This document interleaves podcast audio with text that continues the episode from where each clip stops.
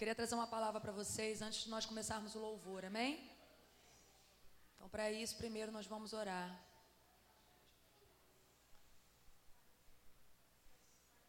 Pedir o José fazer essa oração em nome de Jesus. Amém. Senhor, meu Deus e meu Pai, obrigado por mais um dia, poder estar aqui na tua presença, para poder engrandecer, louvar e bendizer o teu santo nome. Ó Deus, toma cada um dos teus filhos que já se encontra aqui nessa noite e aqueles, ó Pai, que estão vindo ainda pelo meio do caminho. Senhor, livra de todo empecilho, que eles possam chegar aqui, ó Pai amado, para juntamente conosco adorar o teu santo nome. E é tudo isso que eu te peço e te agradeço, não só hoje, mas para todo sempre. Amém. Amém. Eu queria falar com vocês hoje rapidinho. Eu acho que vai ser rápido, não sei. Tomara que seja, né? Vocês estão sentados no chão, não pode demorar. queria falar sobre a arca, a arca da aliança. Um assunto que acredito que todos, se não ouviram falar. E a primeira vez que o Senhor, que a Bíblia fala sobre a arca, é em Êxodo, capítulo 25 que é quando o Senhor convoca Moisés a fazer a arca. E aí o Senhor dá todas as direções do material, tamanho. Depois de você ler esse capítulo, e você vai ver por quê. Porque naquele momento estava sendo construído o tabernáculo do Senhor. Então haviam utensílios que precisavam estar dentro do tabernáculo. E um deles era a arca. Manda Moisés fazer a arca Naquele momento ali, a arca, a arca estava simbolizando a presença do próprio Deus. Todas as vezes que Deus queria falar com Moisés, Moisés precisava se apresentar diante da arca e o Senhor falava com ele. E aí depois você discorre mais um pouquinho a palavra, falando da arca novamente em Josué, quando eles precisavam atravessar o rio Jordão. E aí Josué dá uma ordem para o povo, para que quando eles vissem a arca, eles seguissem os sacerdotes e os levitas e a arca iria na frente. E foi nesse episódio que o rio se atravessassem. Então, a arca, nesse momento ali, ela estava simbolizando o direcionamento do povo de Deus. A arca, ela era a condução, o guia para o povo de Deus. E aí depois a gente vai ver em Josué 6:11, no momento em que o muro de Jericó caiu, a arca também estava presente. Por quê, gente? Porque o povo de Israel faziam, eles entendiam que eles precisavam ter a arca, porque a arca simbolizava vitória, a arca simbolizava ação, a arca simbolizava a presença de Deus.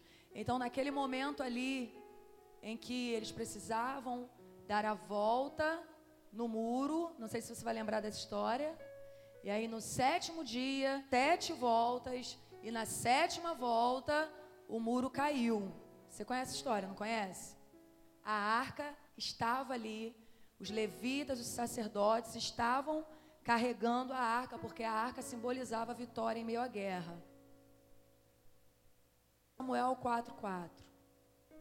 Presta atenção para você entender no, aonde, onde eu quero chegar aqui com você essa noite. 1 Samuel 4,4. Enviou, pois, o povo a Siló, de lá, a arca do pacto do Senhor dos Exércitos, que se assenta sobre os querubins, e os dois filhos de Eli, Ofne e Finéias, estavam ali com a arca do pacto de Deus. Naquele momento ali, a arca estava simbolizando a inspiração para encorajar os soldados a vencerem mais uma vez.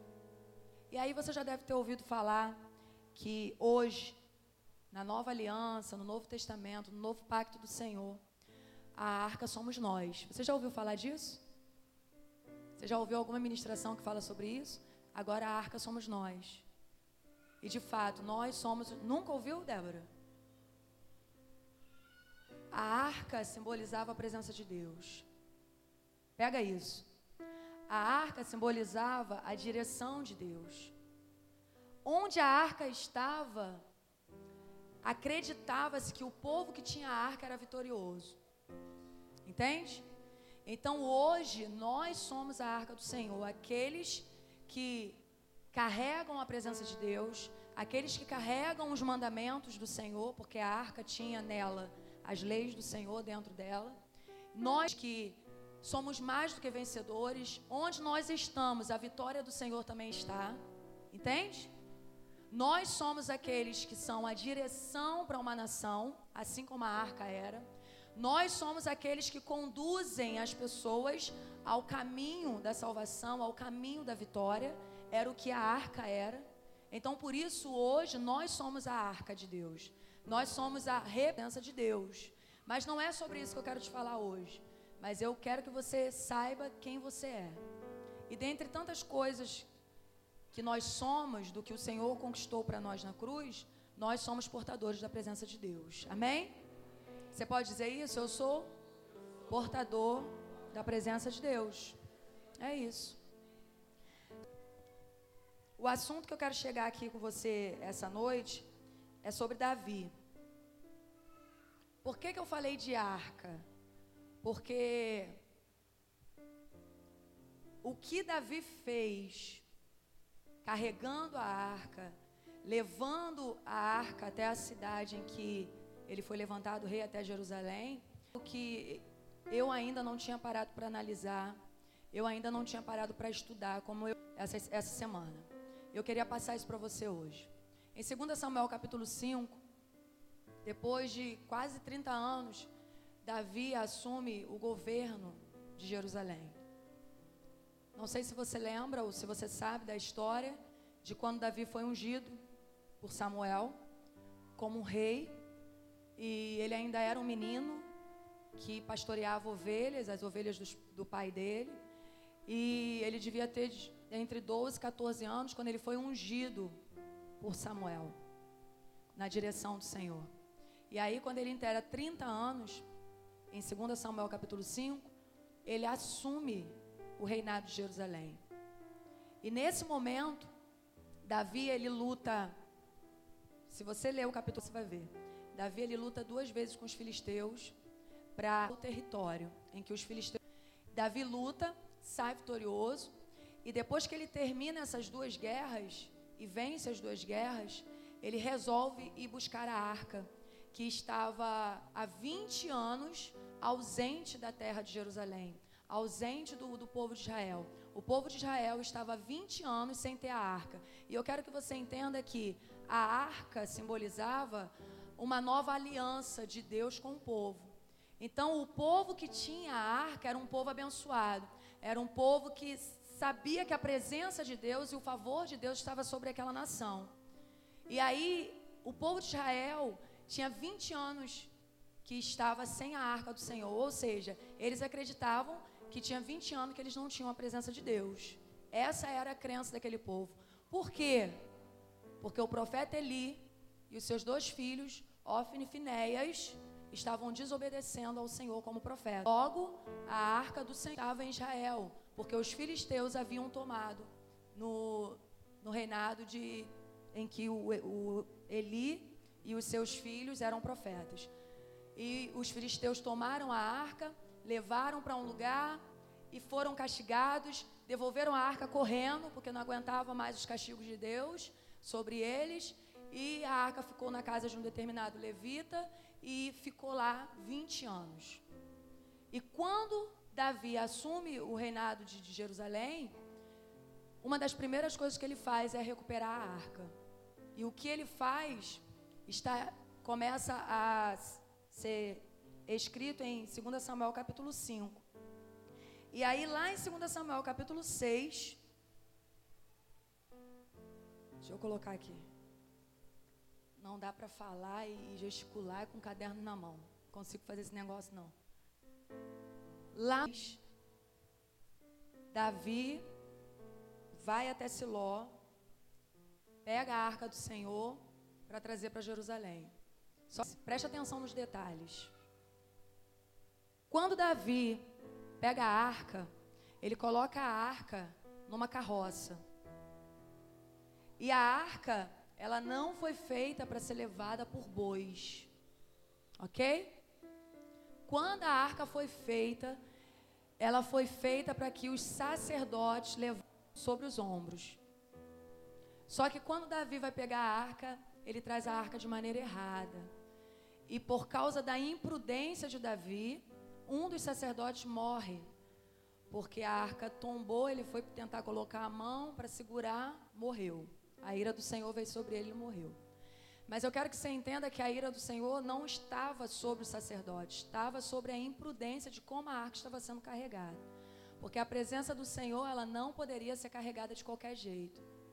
Havia um, uma preparação, havia uma prudência, uma obediência, uma ordem para carregar a arca. E Davi, prudente, leva a arca numa carroça, um dos sacerdotes morre e ele fica triste. E o que, que ele fecha? A arca na casa de Obed-Edom. E a arca fica lá por três meses.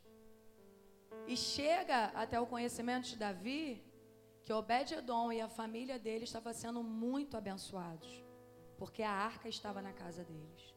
Aí o que que Davi faz? E ficou a arca do Senhor três meses na casa de Obed-Edom, o Gitita, e o Senhor o abençoou e a toda a sua casa. Eita, como que lê, gente? Então informaram a Davi dizendo: O Senhor abençoou a casa de Obed-edom e tudo quanto é dele por causa da arca de Deus. Foi pois Davi e com alegria fez subir a arca de Deus da casa de Obed-edom para a cidade de Davi. Quando os que levavam a arca do Senhor tinham dado seis passos, ele sacrificou um boi e um animal. Eu queria que você reparasse em alguma coisa aqui. Versículo 13. Quando o quê? O que está escrito ali? Você consegue ler? Quando? Os que levavam. Ok? Nesse momento aqui, Davi entende que quem deveria levar a arca eram os levitas, os sacerdotes. Então, a partir desse momento aqui, Davi começa a fazer tudo certo. Ele coloca a arca onde precisa ser colocada, nos ombros do sacerdote. E ali depois continua dizendo assim, ó: tinham dado seis passos. Depois de passos está escrito o que, gente? Ele. Ele quem? Davi. Guarda isso. Davi sacrificou um boi e um animal cevado. E Davi dançava com o quê? Com todas as suas forças diante do Senhor. E estava Davi cingido de um éfode de linho, que era a, uma túnica de sacerdote. Assim Davi e toda a casa de Israel subiam trazendo a arca do Senhor com júbilo, com júbilo e ao som de trombeta. Chegou onde eu queria chegar aqui com você essa noite. Eu vou pegar meu caderninho que tem informações aqui que eu não decorei. A cidade onde Obed-Edom morava, o nome dessa cidade era Gat-Rimon. Por que, senhora? Depois, se você tiver uma Bíblia de estudo, você procura qual é a distância de Gat Rimon até Jerusalém? Mas eu vou te falar aqui agora. A distância era de 20, ok? Então, que eu não entendo nada de quilômetros, de metros, de nada. O meu marido disse que é daqui lá. Daqui até aproximadamente em São Cristóvão. 25 quilômetros, só para você entender. Tá bom? Lá onde você mora, onde você trabalha né? Então, assim, fazendo as contas, só para você entender aqui, fazendo as contas aqui, de esse nome, Gat Rimon até Jerusalém foram 25 quilômetros. E ali, a palavra diz que eles levavam a arca, ok? e a cada seis passos. São seis passos mesmo, gente, ó. Um, dois, três, quatro, seis passos. Então, fazendo essa conta de eles andando a pé, com a arca no ombro, a cada seis passos, Davi sozinho parava e oferecia um sacrifício ao Senhor. E para oferecer um sacrifício ao Senhor, tem um ritual para fazer isso. Não é um negócio assim, sim, Senhor, nós te adoramos. Vamos, próximo. Nós te adoramos, Senhor, próximo. Não, gente. Tinha que parar, cortar o animalzinho, os animais, e, se, e pesquisadores dizem que eram 14 animais, só para você ter uma ideia. 14 animais em cada sacrifício. Então deu uma média aí de para cada sacrifício, para cada passo que eles dão, para cada dia, juntando um total, foram mais de 100 mil animais mortos. Por quê? Porque eles levaram seis meses aproximadamente para chegar em Jerusalém. Então, da cidade de Obed-Edom até Jerusalém, Davi e aquelas pessoas que estavam com ele levaram seis meses para chegar lá. Você entende isso? Você entende o que? Para adorar o Senhor? A cada seis passos, Davi para, desce a arca, adora o Senhor, oferece o sacrifício, faz as orações e continua. Seis passos, continua. Seis passos. Gente, seis meses fazendo isso. Seis meses fazendo isso. E você vem para cá duas horas e fica cansado. Você vem para cá três horas e fica cansado. Seis meses. E a palavra diz que ele dançava com todas as suas forças. E no original diz que Davi rodopiava. Davi rodopiava em danças ao Senhor. O que eu quero trazer para você aqui essa noite é que o que Davi fez, ninguém mais faria. Porque o, o que Davi fez foi tirar o foco do que era material e se entregar como próprio sacrifício. Sabe por quê? Porque nesse tempo, Davi ficou sem comer, Davi ficou sem beber, Davi ficou sem descansar. Não estou falando que ele ficou seis, seis meses sem beber, mas quem de seis em seis passos, sacrificando e adorando a Deus, vai ter tempo para comer, para beber, para dormir. Davi chegou nas suas limitações humanas, gente. Davi saiu dali cansado. Davi saiu dali, não, Davi estava ali cansado, esgotado, no nível máximo de cansaço. Porque além dele sacrificar, além dele fazer de adoração ao Senhor, ele ainda dançava. E ali não está dizendo que ele dançou no primeiro dia, ou no último dia, ou quando estava perto de Jerusalém. Está dizendo que ele dançava. E eu entendi que ele dançava toda hora, todos os dias, em todo tempo. Então, humanamente dizendo, isso é impossível de ser feito. Mas aí que está a questão. Davi, ele não estava ali como um ser humano comum. Ele estava ali como um ser espiritual com uma missão. Que missão que era? Preciso chegar com a arca até Jerusalém. Só que há no meu coração a de surpreender o meu Deus, de fazer algo diferente do que todos os reis fizeram até hoje. E ninguém viu como fisicamente, como Davi estava emocionalmente. Todos viram como ele estava espiritualmente, gente. Você está entendendo isso? Não se distraia com quem está chegando. Olha para cá. O que eu quero passar para você aqui essa noite é que a verdadeira adoração, gente, não é a música que você canta. Sabe? A verdadeira adoração não é a oração que você faz. A verdadeira adoração não é a palavra que você prega. A verdadeira adoração é por vício Naquele momento que Davi estava vivendo, a cada seis passos, não foram mais de cem mil animais mortos. O verdadeiro sacrifício é. Você está entendendo isso? O material, o animal, os animais abatidos, não eram o que o Senhor estava recebendo. O que o Senhor estava recebendo era o sacrifício de Davi naquele momento. Isso é verdadeira adoração. É quando a música não é música, a música é a sua vida. A verdadeira adoração é quando a oração não são palavras, são a sua própria vida. A verdadeira adoração é quando a pregação não são palavras, mas é o seu próprio caráter. Essa é a verdadeira adoração. A adoração de Davi não foram os seis meses que ele viveu e parava e dançava. Ele não dançava. A dança não era a adoração de Davi. Eu à noite. A dança não era a adoração de Davi. A vida de Davi era a adoração que refletiu na dança que ele fazia. Entende?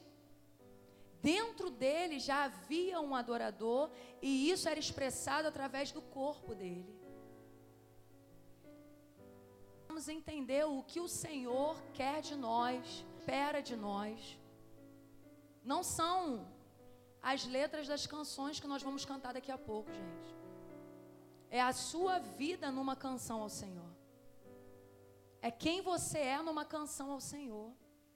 Porque ouvindo a poesia da letra, o Senhor não está vendo a poesia da letra, o quanto a letra rima, o que ela fala. O que o Senhor está vendo é o que a letra é na tua vida. É isso que o Senhor está vendo de nós. O Senhor está vendo quem você é.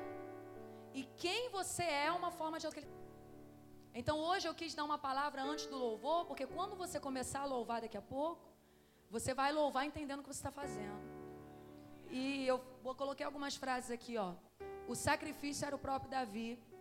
A verdadeira adoração ao Senhor, você quer ser um verdadeiro adorador? A vida precisa ser do Senhor. Porque quando a sua vida for do Senhor, essa será a verdadeira adoração. O que sairá de você em palavras, em canções, em gestos, o que você é de fato de verdade. E é isso que o Senhor aceita. O sacrifício de Cristo foi a consumação do que é a verdadeira adoração. Através do sacrifício de Cristo, nós temos acesso a viver essa verdadeira adoração. Porque Jesus, ele não ele veio para justamente acabar com todo o sacrifício de sangue, né? Tudo que era dado ao Senhor como forma de sacrifício, de morte, de sangue. O Senhor Jesus veio e nos mostrou que na adoração que nós temos ao Senhor, nós não precisamos mais matar animais ou entregar a nossa própria vida, a nossa carne, o nosso sangue para Ele, porque não é isso que Ele quer. O que Ele quer, sim, que mortifiquemos os desejos da nossa carne, isso é fato. Mas o maior sacrifício, além do sacrifício de Davi no Antigo Testamento, foi o sacrifício de Cristo no Novo Testamento. O Senhor Jesus, é a representatividade da verdadeira adoração ao Senhor, a Deus. Você entende isso?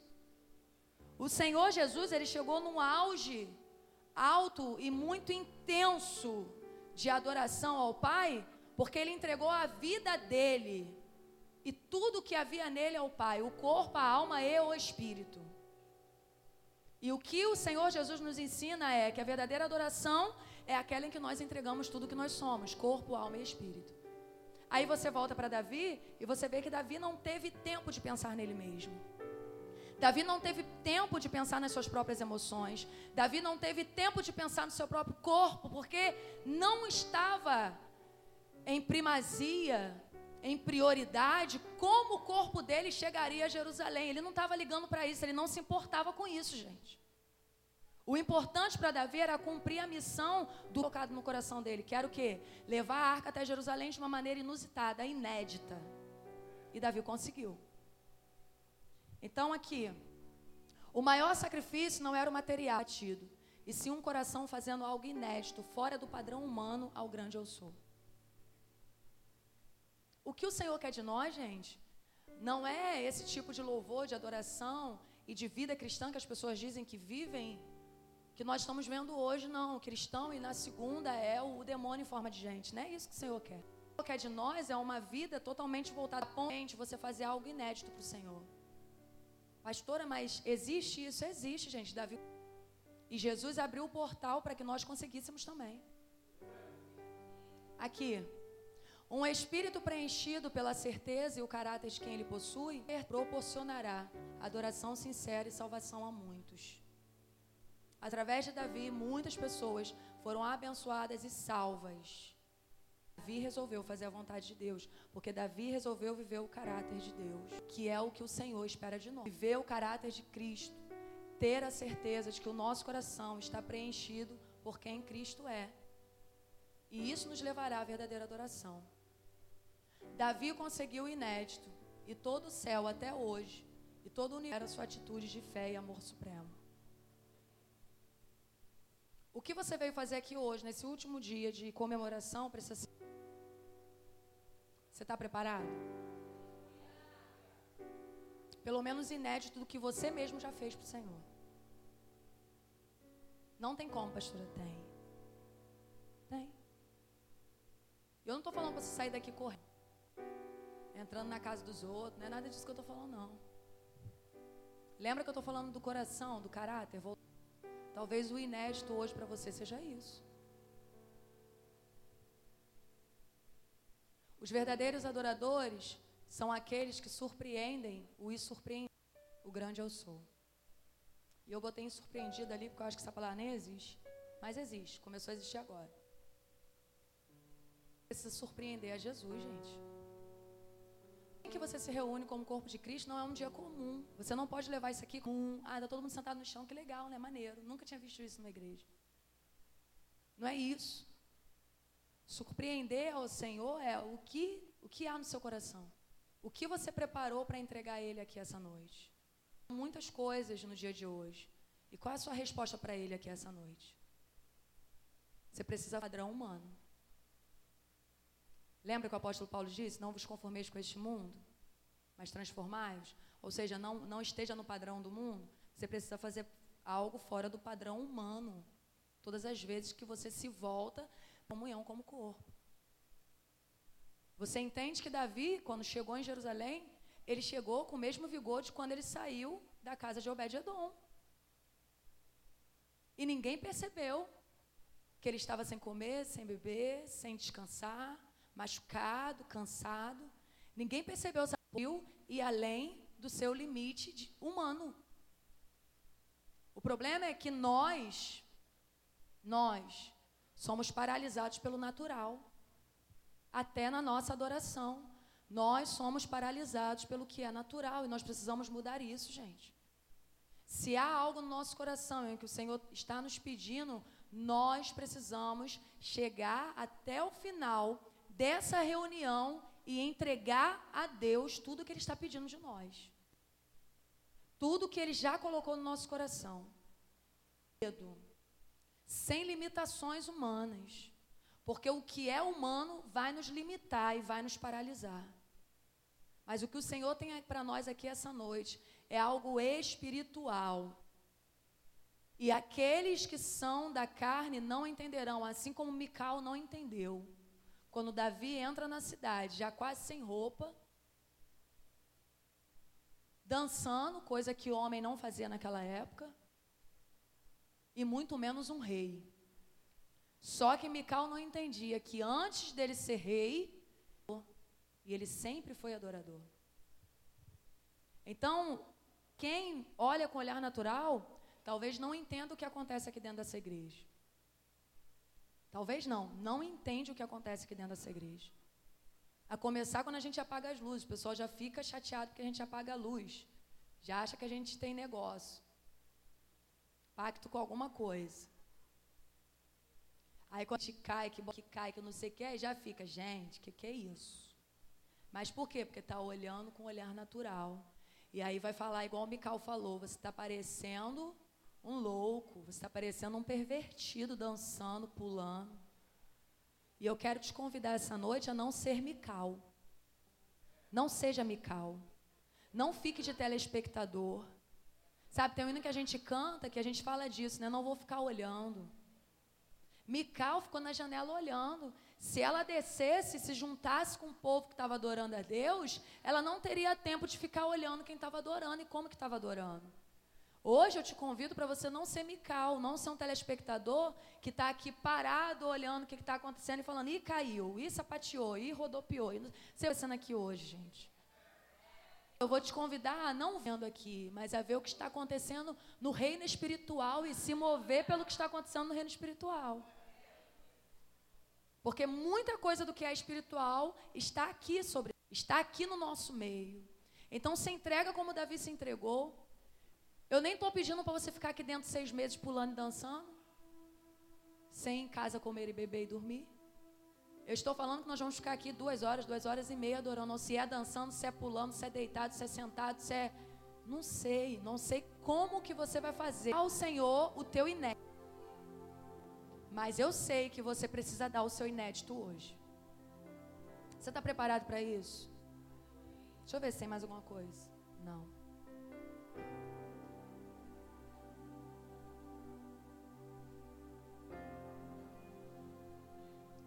O que Davi fez reverbera até hoje. Você sabe o que é reverberar? A gente fala muito de reverberar, né? Talvez você nem saiba o que significa isso. Não tem eco. Você está num lugar e faz eco. Fala, não, não tem? Gente, quem está me ouvindo, levanta a mão. Não tem eco. Só que tem uma hora que o eco para, não é? Não tem uma hora que o eco para? Então, Reverberar é diferente de ecoar, porque reverberar não para nunca mais. Então, deixa eu te dizer algo aqui. A adoração que você dá ao Senhor, através do louvor, através da dança, através da palavra, é algo que não para nunca mais, nem nos céus e nem no universo.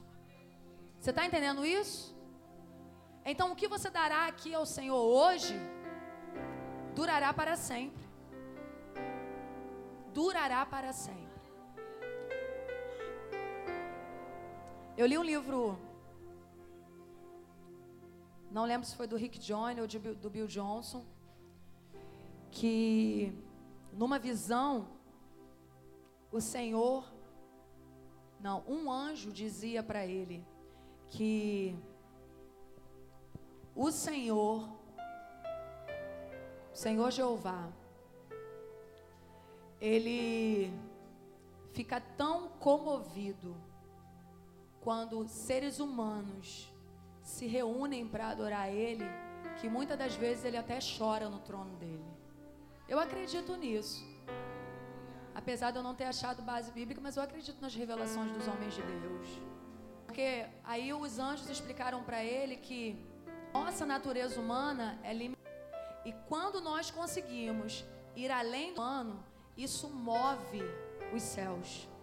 Isso faz com que os céus parem para assistir os seres humanos limitados conseguindo alcançar o ilimitado.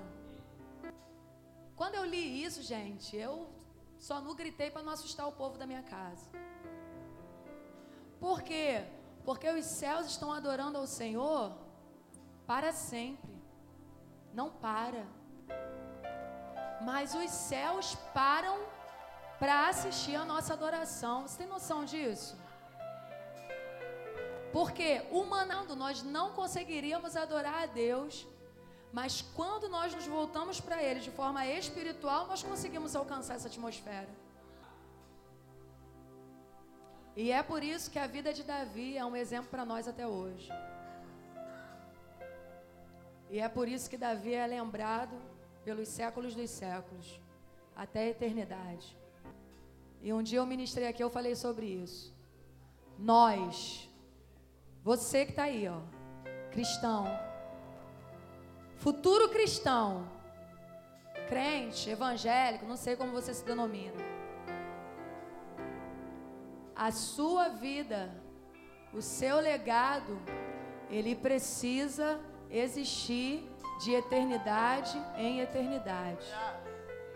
As pessoas precisam lembrar de você depois que você sair dessa terra. Os céus para você. O inferno precisa conhecer você. Olhar para você e temer a presença que há em você. Então, diante dessa palavra, eu queria que vocês fizessem não os cinco ministérios, ok? Cinco ministérios mas o restante da igreja fizessem grupos, fizessem um círculo e começassem a invocar o nome do Senhor sobre esse lugar, a presença do Senhor nesse lugar.